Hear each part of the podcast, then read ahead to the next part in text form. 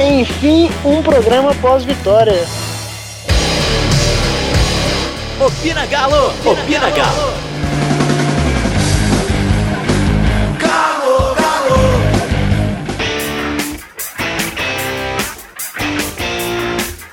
Hoje, dia 21 de março, quinta-feira, pós-jogo do América e pós-jogo do Tupinambás.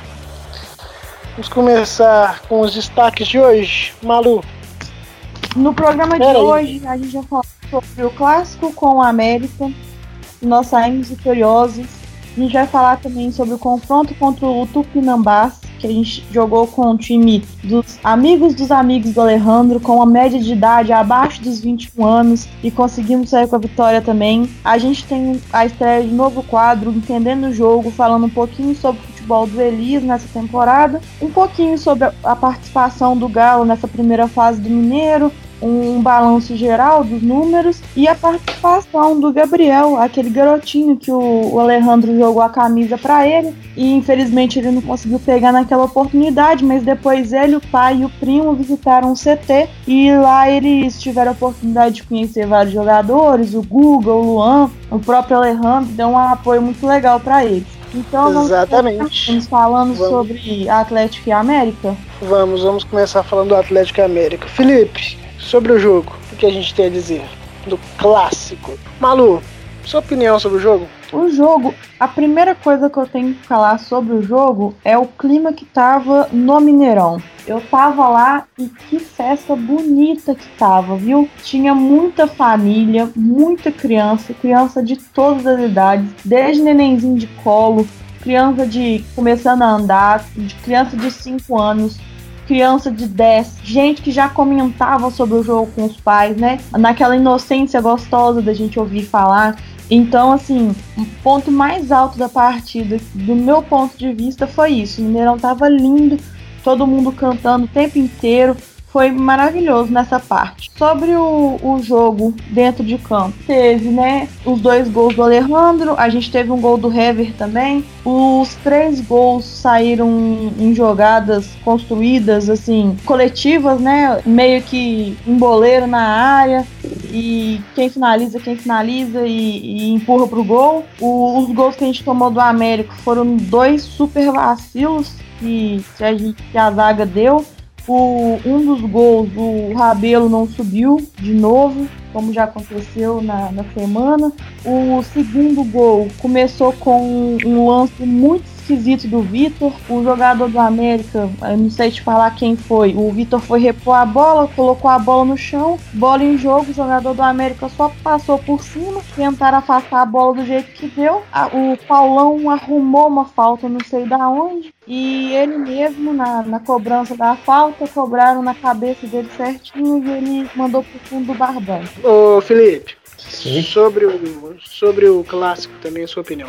Ah, destacar o, o Luan, né? Que teve quase fora do Galo. Muitos não gostam, acha que é um jogador que não agrega mais, mas, cara, eu adoro o Luan. Eu acho que foi uma das principais atuações dele desde que quando chegou, conduzindo o time ao ataque, as principais jogadas ofensivas passavam no pé dele. Acho que a jogada do primeiro gol uma bola que ele cabeceia, né? E sobra pro Hever. É um cara espetacular, velho.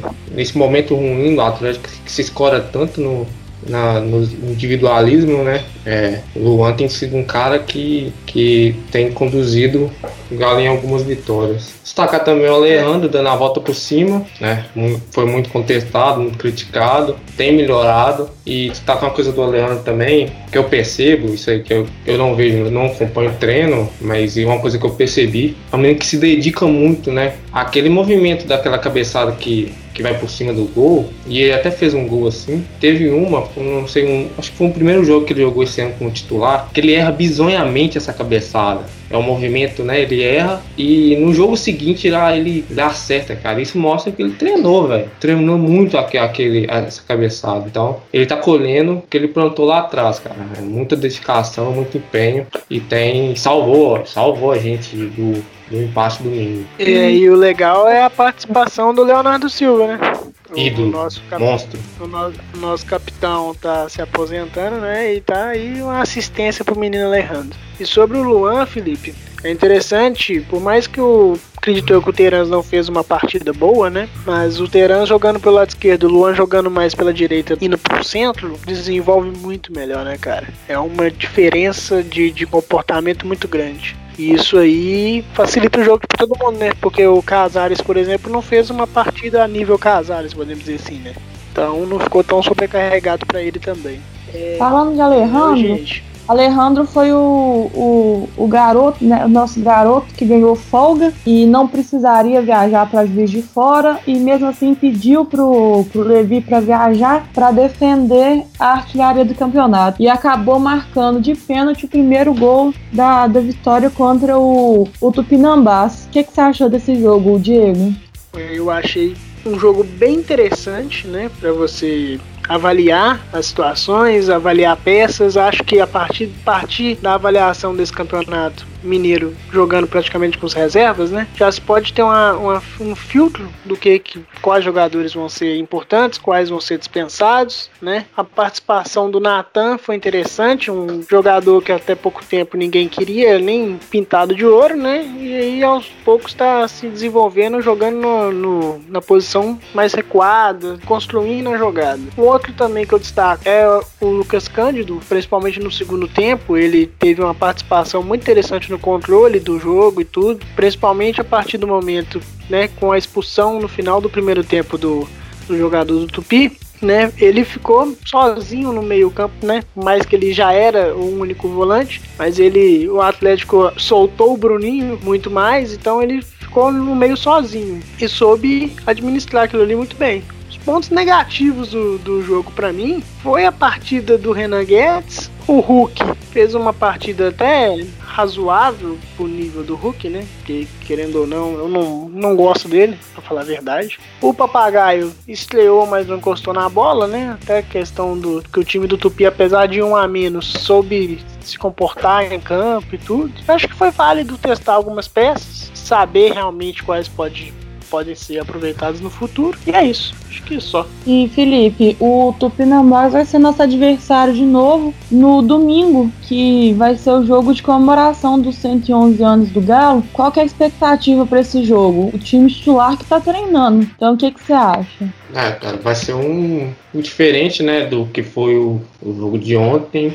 É, creio que o Tupinambás deve vir mais cauteloso na defesa, um time mais seguro, mais recuado, não vai, tá, não vai dar tanto vacilo igual deu ontem. É, mas a diferença técnica é abissal. Não, não vejo problemas do Atlético passar e passar bem. Não, eu acho que é, o time do Tupinambás é um time bem, bem treinado, acertadinho, mas diferença técnica vai prevalecer. Eu acho que o Galo ganha e ganha bem. Não vai ter dificuldade nenhuma. É, então, É, já vou entrar na, na pergunta aqui que a gente recebeu do Cássio Lima. Ele mandou pra gente lá no Twitter assim: Sabemos que hoje os números levam e elevam o jogador. O Alejandro vem atravessando um bom momento e aproveitando a chance. Merece oportunidade no lugar de Ricardo Oliveira, que teve começo brilhante e agora está mais apagado?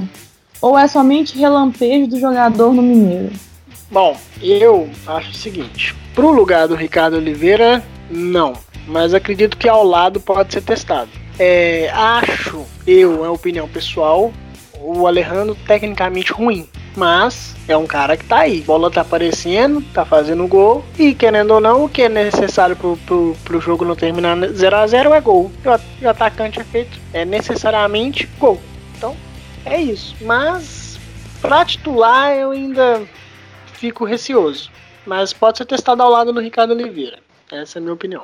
É, não muda o fato que ele, ele vai, vai ser um dos artilheiros, se não ser artilheiro, mas é o reserva, é o Alejandro ainda, é um garoto. Muito precipitado pedir ele na vaga do Ricardo Oliveira. O Ricardo Oliveira, ele não, não ficou um tempo sem fazer gol, mas ele caiu junto com a- o time. Então, não, vamos esperar voltar, vai voltar com, com o time em outro esquema, com o esquema que estava antes, que ele estava fazendo gol. Então é o Ricardo Oliveira ainda titular, o Alejandro é o garoto, tá bem, né? Mas vamos com calma, porque é, é mineiro ainda, né? É campeonato mineiro. Então, vamos ter calma. Pode ser interessante por exemplo, domingo, né? Ele entrar durante a partida, né? Já com o Mineirão vai estar lotado, a gente vai estar presente lá e tudo. Vai estar bacana de se ver. Ele vai ter a sensação novamente de estar no Mineirão cheio, vai estar jogando com o pessoal novamente, o time titular, então vai pegando cancha, vai pegando confiança e quem sabe vinga. É um cara que tá aí para aproveitar a oportunidade.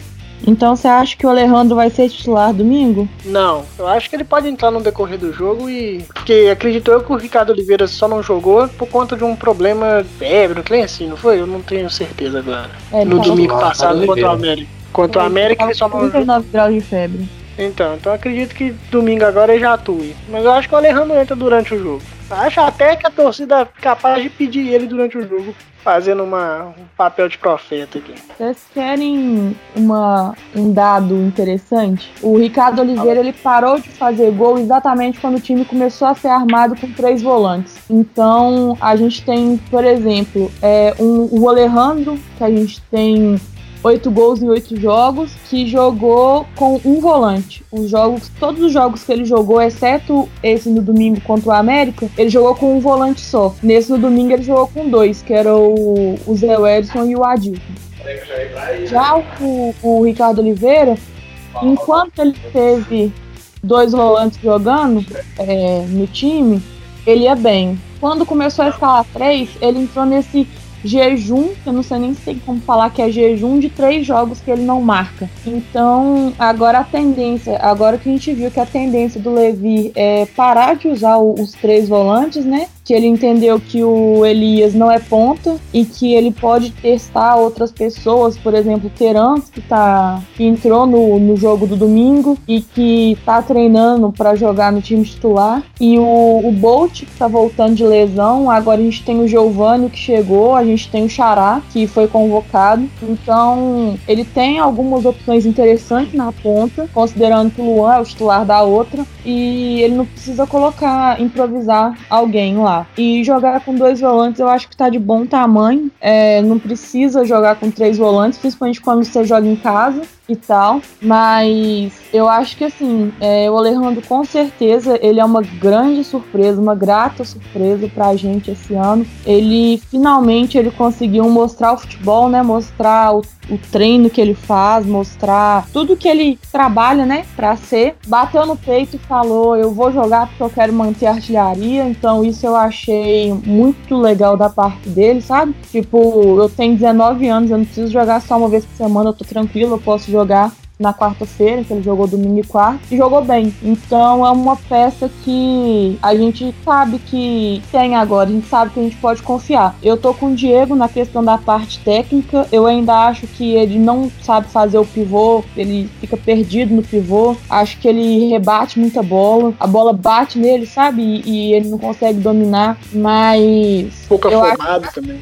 É, é um processo de evolução e ele tá no caminho certo. O, o Felipe Felipe mencionou a questão do, do cabeceio, é visível que ele tá treinando e é 19 anos, né? Então a gente espera que ele vá acertando, né, esses, esses detalhes durante a temporada, seja por causa de lesão, suspensão ou qualquer coisa do, do Ricardo Oliveira, e ele vai ganhar essa oportunidade novamente. E agora ele tem mais um incentivo que é o papagaio que é outro centroavante que chegou aí agora, né? E vai disputar por essa vaga na reserva, porque eu ainda acho que o titular é o Ricardo Oliveira, incontestável. E aí Sim. os dois vão brigar para ver o que é que vai acontecer ali naquele banco. Eu acho que o Alejandro tá no caminho certo, finalmente acertou o, o jeito de jogar, e agora daqui para frente é evoluir para poder ser titular, para poder ser, ser aproveitado melhor pelo Atlético. É, e o interessante é a forma como ele fala do clube também, né? Ele é um cara que, é, pelas palavras, é um torcedor, né? Falou a questão de acompanhou o jogo no estádio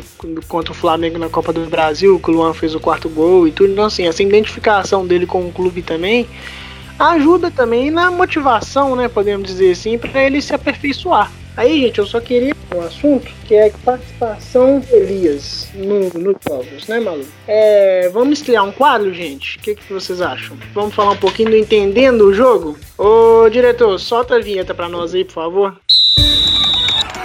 Entendendo o Jogo.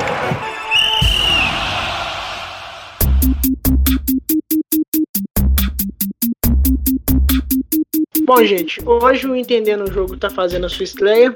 É, vamos abordar o papel do Elias no time, né? Se é que existe. Nós vamos abordar um pouquinho dos números dele, primeiramente, nessa temporada de 2019. Bom, no Campeonato Mineiro ele jogou três jogos, fez um gol, aquele gol na estreia do Campeonato Mineiro contra o Boa Esporte, né, na goleada de 5 a 0 fez seis desarmes e tomou três cartões amarelos. Esse é o, vamos dizer assim, o resumo do, do Elias no Campeonato Mineiro. Já na pré-Libertadores, né, que foram os dois jogos contra o Danúbio e contra o Defensor, ele fez os quatro jogos, teve seis desarmes e dois cartões amarelos nenhum desarme, nenhum, nenhuma assistência para gol, nenhum gol, nada. Apenas os seis desarmes como algo relevante.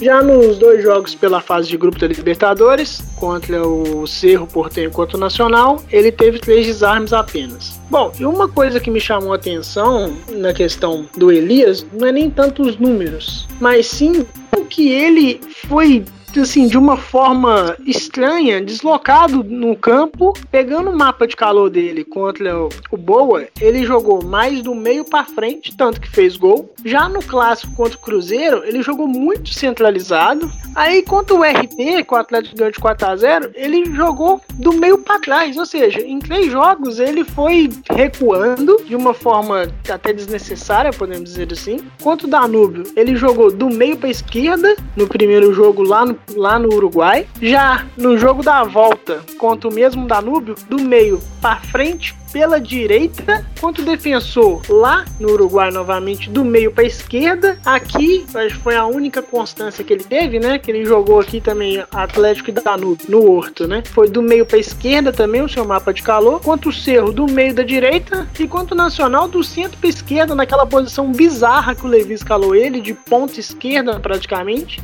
Então, assim, o Elias, ele tá numa fase ruim. Eu acredito que tecnicamente ele está devendo muito e não é só de agora, né? Ele teve um final de ano bacana, mas assim, você jogar, mesmo que seja num setor de meio campo, em várias funções diferentes também, é culpa do Levi essa queda de rendimento.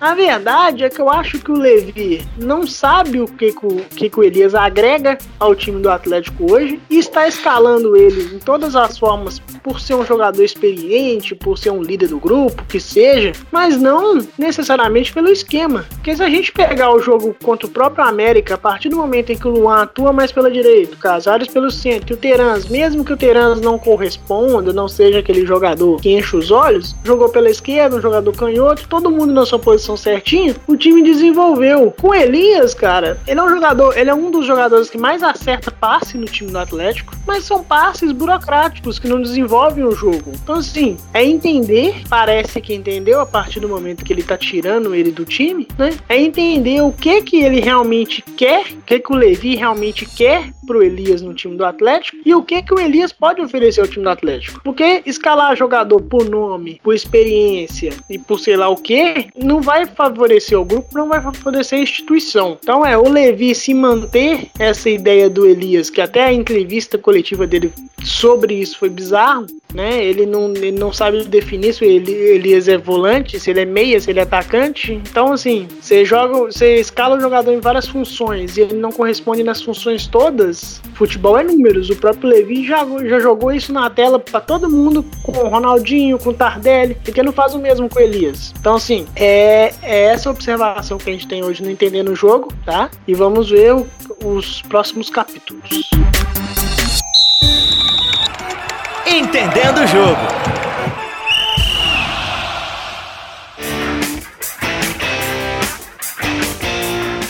É, gente, Vamos falar agora sobre esse confronto, né? O Felipe já abordou um pouco do, das expectativas para, para essas quartas de final. Ô Malu, e as suas expectativas para esse jogo? O Galo tá preparando uma baita festa, uma baita festa mesmo, para todo mundo que for no jogo, né? No, no domingo, para comemorar justamente os 111 anos de idade do clube.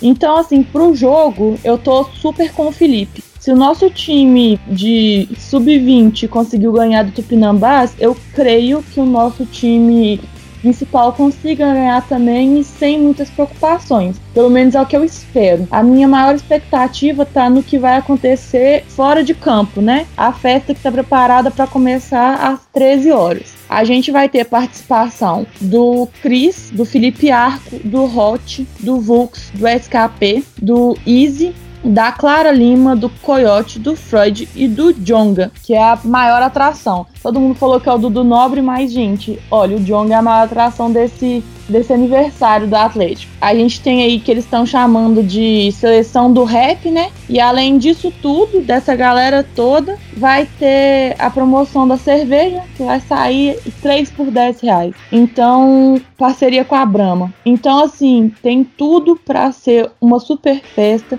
As crianças estão entrando, as crianças até 12 anos estão entrando gratuitamente novamente. Então, até sábado, se eu não me engano, é possível pegar, resgatar o ingresso para crianças até 12 anos. Então, quem não resgatou ainda, quem tem interesse de levar o filho, o sobrinho, quer parente, tem que levar o documento da criança e o comprovante do seu ingresso lá no, nos pontos de troca. No Labareda tá trocando, que eu tenho certeza. Na sede eu não tenho certeza, é bom verificar. E tá também rolando promoção de ingresso no Jornal Super. E os ingressos também estão num preço super legal. Para sócio salário 13 reais. Ainda tem ingresso para vários setores. A gente tem que forçar o, o Atlético a liberar o setor amarelo também para poder fechar o arco do Mineirão para fazer Sim, o, a festa bem bem redondinha assim, né? Para poder fazer o, o, a metáfora com o arco. E vai ter mosaico também no, no portão vermelho. Assim, tem tudo para ser um, um grande espetáculo. Eu tô, confesso que eu tô bastante ansiosa. É importante falar também que o nosso time feminino ele estreou nessa semana, né? A semana que a gente ficou sem podcast. Elas estrearam, jogaram contra o Rock in Rio no dia 17 de março, no Sesc de Venda Nova. A entrada para esse campeonato é a Copa BH de futebol feminino. Ela é gratuita. No domingo elas jogam de novo pela Copa BH, só que não é no, no mando nosso. E depois elas jogam com o mando nosso de novo com. Na verdade, o mando não é nosso. O mando vai depender de, de quem ganhar mais partidas vai mandar o jogo em casa. Então, assim, é muito importante acompanhar as meninas nessa, nesse início de. Nesse início de temporada mesmo, nesse início de projeto, que é o, o futebol feminino. E nesse sábado elas vão fazer um, um jogo amistoso contra o time do América, que é o atual campeão mineiro também e vão jogar no Mineirão às 10 horas da manhã. O ingresso está funcionando assim: pode ir lá na sede, quem tem galo na veia prata ou galo na veia preto, é só ir lá na sede e trocar por um par de ingressos. Ou quem não tem galo na veia, mas tem interesse em ir no evento, no Jornal Super tá saindo um, um banner sobre o evento. Só recortar o banner e levar lá no Oiapoque, no stand do Super que fica lá, e trocar por um ingresso. Então, assim, o Atlético tá dando muito suporte para a torcida ir acompanhar o futebol feminino, assim como deu para acompanhar o futebol americano também. Então é, é o início de campanha muito acertado pro Atlético em, em várias maneiras. Saiu de Independência para ir pro Mineirão, tá levando as crianças pro estádio, né? Recuperando essa paixão que todos nós já passamos por essa fase, incentivando o futebol feminino. Então eu sim, eu tô bastante orgulhosa do, de tudo que tá acontecendo, da gestão do clube, do marketing do clube até agora pra gente assim fora, falando da, de fora das quatro linhas. Eu mencionei aqui o. Aproveitando que eu mencionei a saída do Independência para o Mineirão, a gente tem outra pergunta. Essa é do Matheus Geraldo.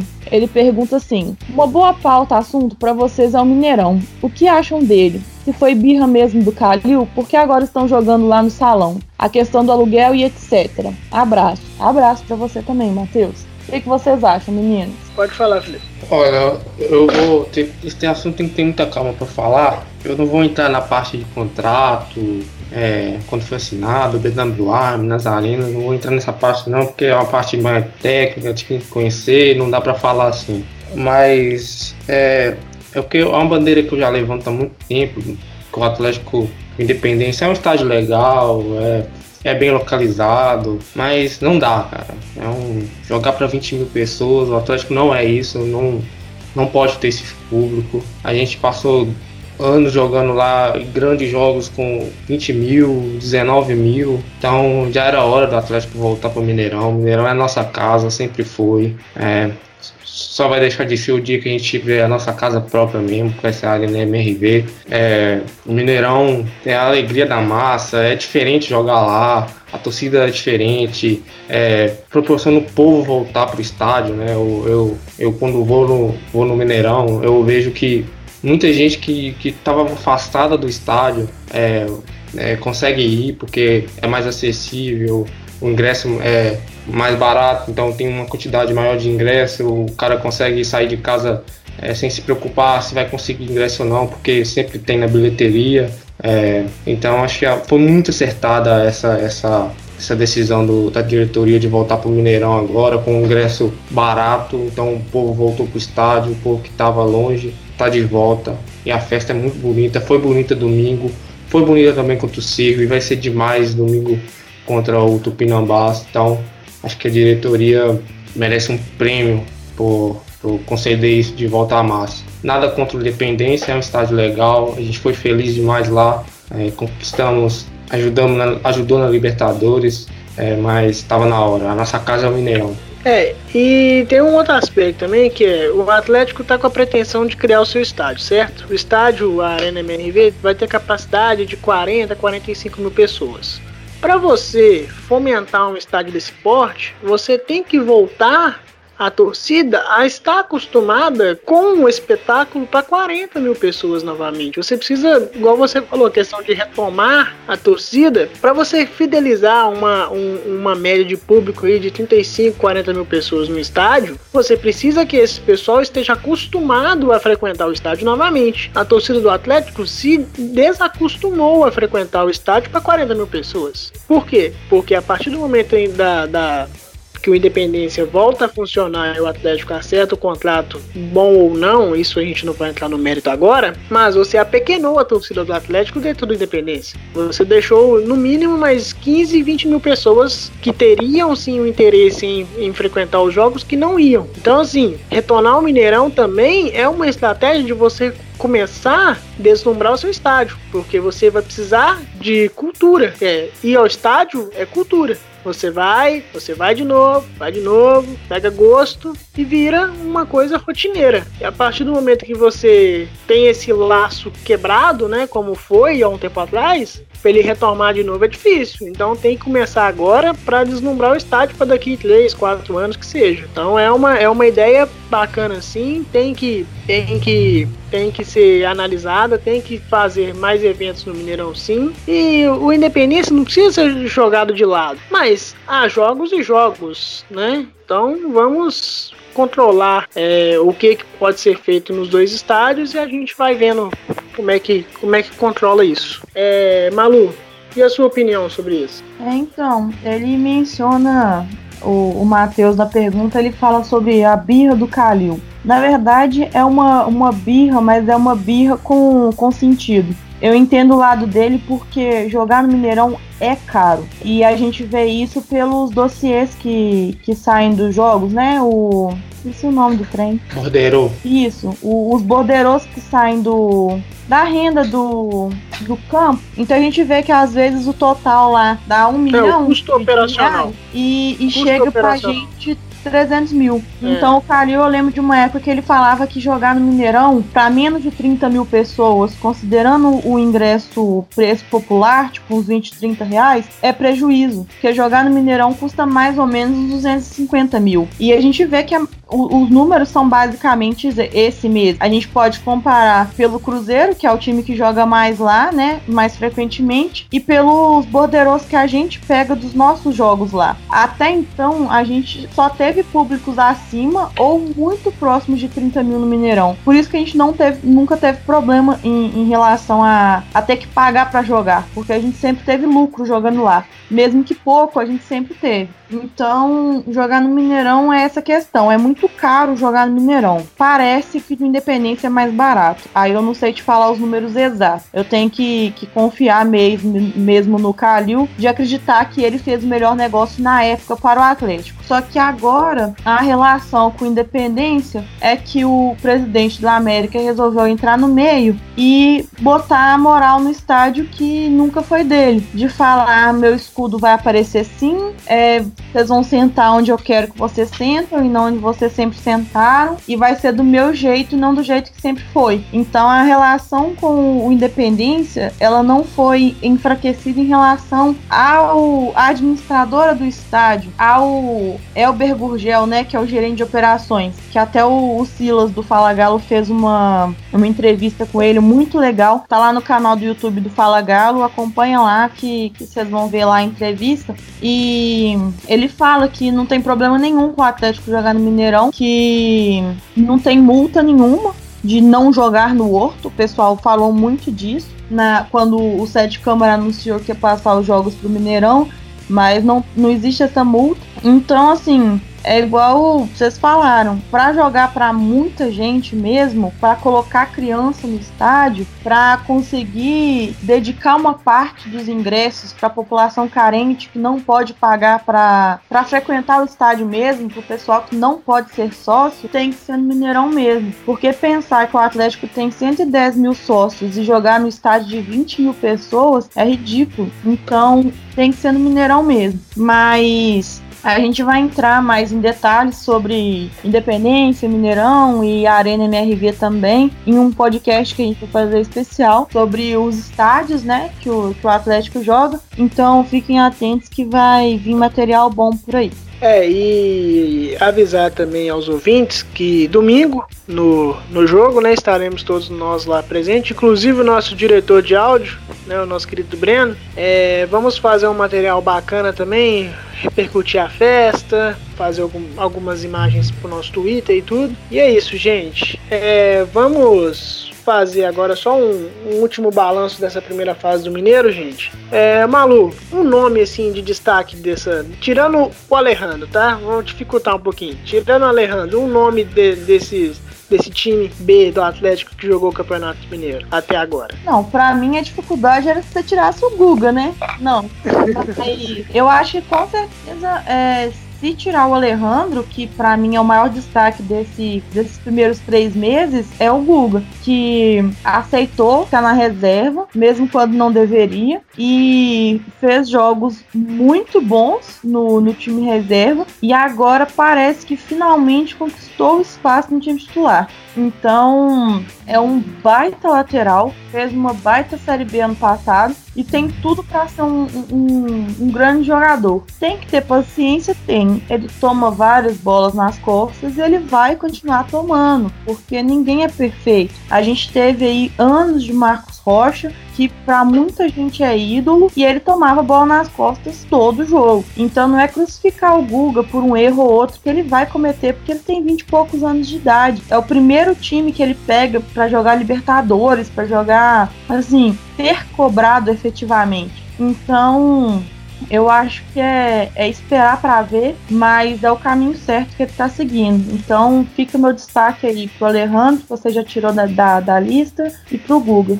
Ô Felipe, um jogador assim que você já considera que pode ser negociado desse, dessa turma que, que jogou a primeira fase do Mineiro, cara? O cara destacou o Alejandro, né?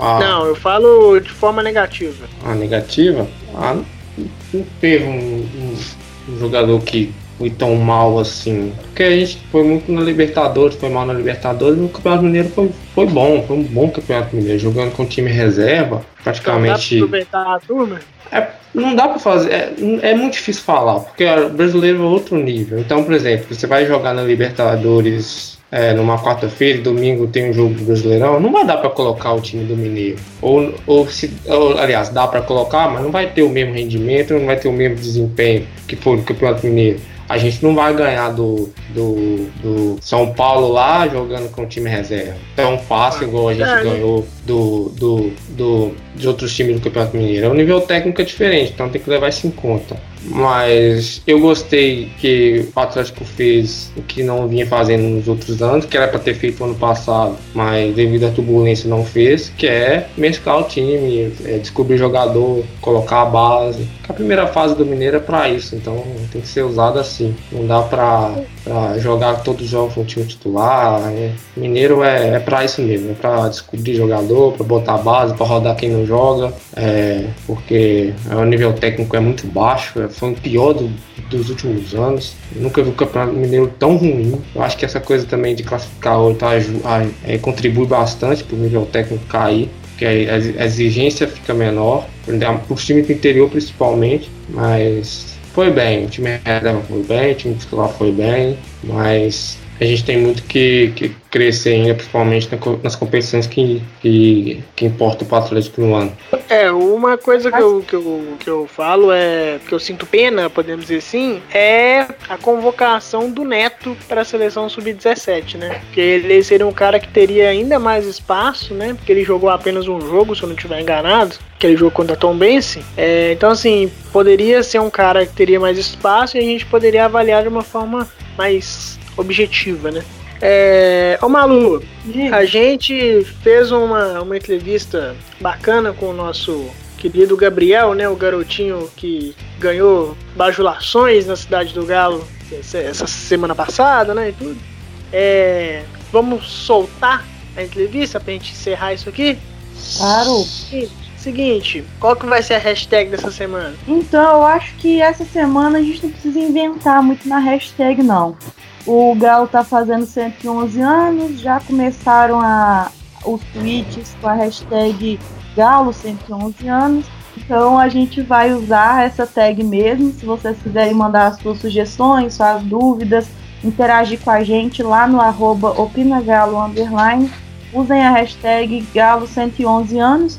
Vamos ajudar a subir essa tag aí, principalmente na segunda-feira, que é o nosso aniversário oficial, o aniversário do Atlético. Sabe uma coisa que eu, que eu fiquei um pouco chateado? É o fato de fazer todo esse evento da, da magnitude que está fazendo, né, e tudo, Cara, eu acho que seria muito legal se tivesse o lançamento da camisa também, sabe? Ia ser uma coisa tão legal, ia fazer toda um, uma comoção em cima do, do, do aniversário, do, das participações especiais dos artistas. Então, assim, ia ser uma coisa legal, principalmente com esse vínculo que, que, que querem criar com a Lecoq, né? E a, acho que seria uma, uma coisa legal. Uma pena não. não Deixa eu só dar um, dar um, um, um, cornetado assim no, no, no Atlético, é bem, bem leve. Só para deixar passar batido. O Atlético foi ao longo do dia postando as imagens do, dos cantores, né? Do, que vão é, estar domingo. Pô, mas a camisa com, com o BMG, com aquele fundo branco,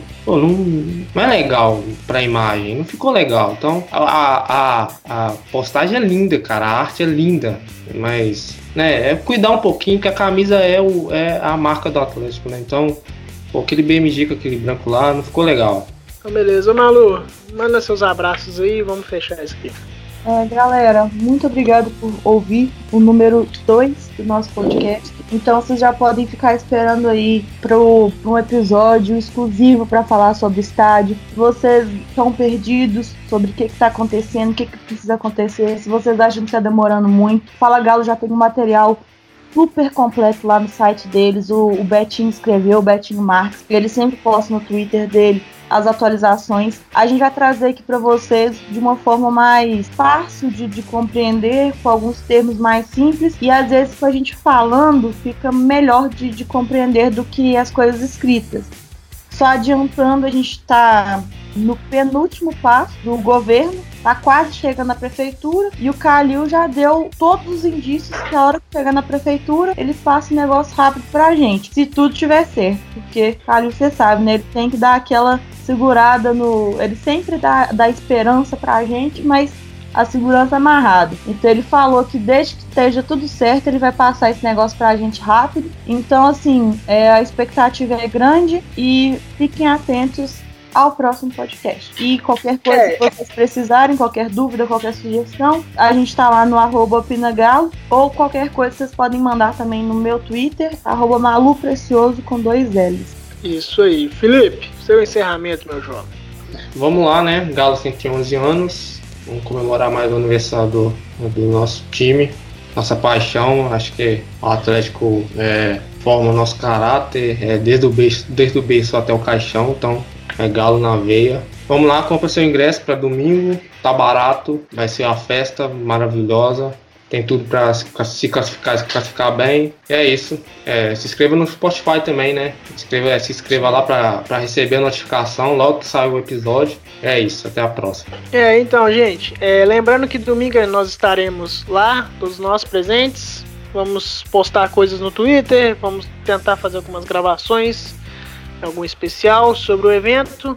E vamos encerrar com a entrevista do, do menino Gabriel e o seu pai, o Leonardo, contando um pouco sobre toda, toda a situação que, que ele viveu, né? O pai conta um pouco da história dele também. Então, assim, é uma entrevista bacana que eu fiz com eles. E muito obrigado pela audiência. E aqui é Galo, porra. Um abraço. Leonardo, após a confusão que a gente tem as imagens e tudo, o que ocorreu na cena ali? Depois que a câmera já parou de filmar e tudo, que o o idiota, né, pegou a camisa do seu filho e tudo. Como é que, como é que foi a reação do pessoal ao lado, da segurança? Realmente entregar a camisa de volta para você? Me conta um pouco sobre isso.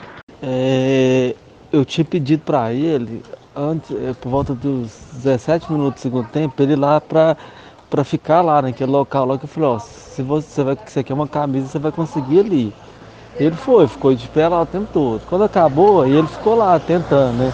Se alguém orava pra ele tal, o pessoal banava a mão, mas não jogava camisa. Antes um pouco, alguém jogou uma camisa, só que os marmanjos cataram ela, né? Nós ficamos. Todos os jogadores, tudo tinha saído, tinha ficado só o Alejandro no campo.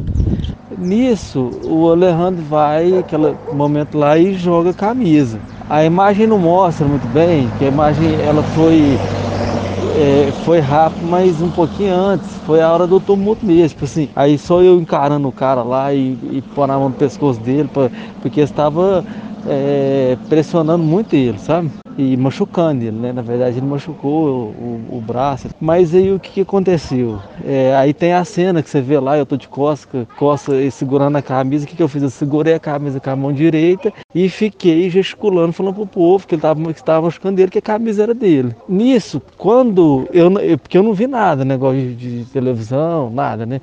Nisso eu acho que o pessoal lá viu, e a, os outros que estavam ali, que não era o cara que estava segurando a camisa, tudo pressionou ele. Falou assim: você vai largar essa camisa aí, você vai largar e você vai entregar para ele. Senão você vai, você não sai daqui não. Aí o cara acho que ficou um pouco né, um pouco não, bem pressionado. Aí fora que virou para mim e falou assim: "Não, solta a camisa que eu vou entregar". Aí foi onde eu falei assim: "Não, então você vai ter que cumprir sua palavra". Foi a hora que eu soltei a camisa e peguei meu menino no, no, no colo. Aí eu peguei no colo, que ele estava sentindo dor, chorando demais, né? Eu peguei logo depois o, o, o primo nosso, que é de Belo Horizonte, o Fernando, me pediu ele, eu entreguei ele pro Fernando e o cara me entregou a camisa. E eu coloquei ela debaixo, é, é dentro da roupa, né, para poder sair, porque eu, eu, eu tava com medo do pessoal voltar no tumulto, né? Mas aí já não, o pessoal não voltava porque realmente eles pegaram e colocaram pressão demais em cima e aí ninguém mais queria é, fazer mais nada. Mas assim, a gente vê que a, a torcida foi, foi solidária, ele né? Não, é para entregar, você vai ter que entregar e o cara resolveu entregar, né? Tiro de conclusão, até conversei muito com meu menino, é que assim, no tumulto ali também, as pessoas elas não, não sabem o que está acontecendo, quem que está ali na frente, né? Vai tudo em cima da camisa. Não tá, alguns ali talvez nem viram ele, sabe? Não foi ninguém querendo machucar, nada. É porque todo mundo queria a camisa. Só que jogou para ele aí foram em cima da camisa, não, sei lá.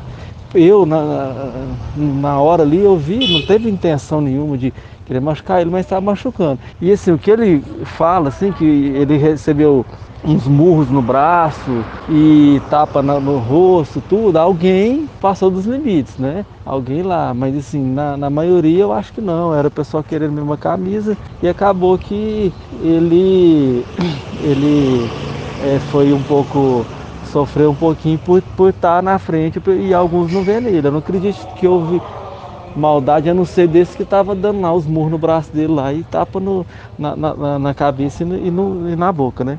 Mas aí, igual eu te falei, eu consegui sair com a camisa, né? Aí que eu fui jantar, o pessoal de João Pinheiro começou a ligar, ó, o pessoal tá atrás de vocês, o pessoal do Galo, jogador do Galo, pessoal da Globo estão atrás de vocês, estavam entre em contato. Aí não deu nem tempo, aí de repente o, o, assessor do Luan me liga, perguntando se era eu, eu falei que era, depois o Luan me ligou, falando que não, que ele queria conversar com o Gabriel, queria saber como o Gabriel estava, queria que o Gabriel fosse no, na cidade do Galo no, no outro dia, estava esperando ele, né? Aí logo depois o Guga ligou, que ia receber ele e não abrir mão disso, né? Aí me ligou o, o Maurício lá da Globo, que, que é aquele repórter, né?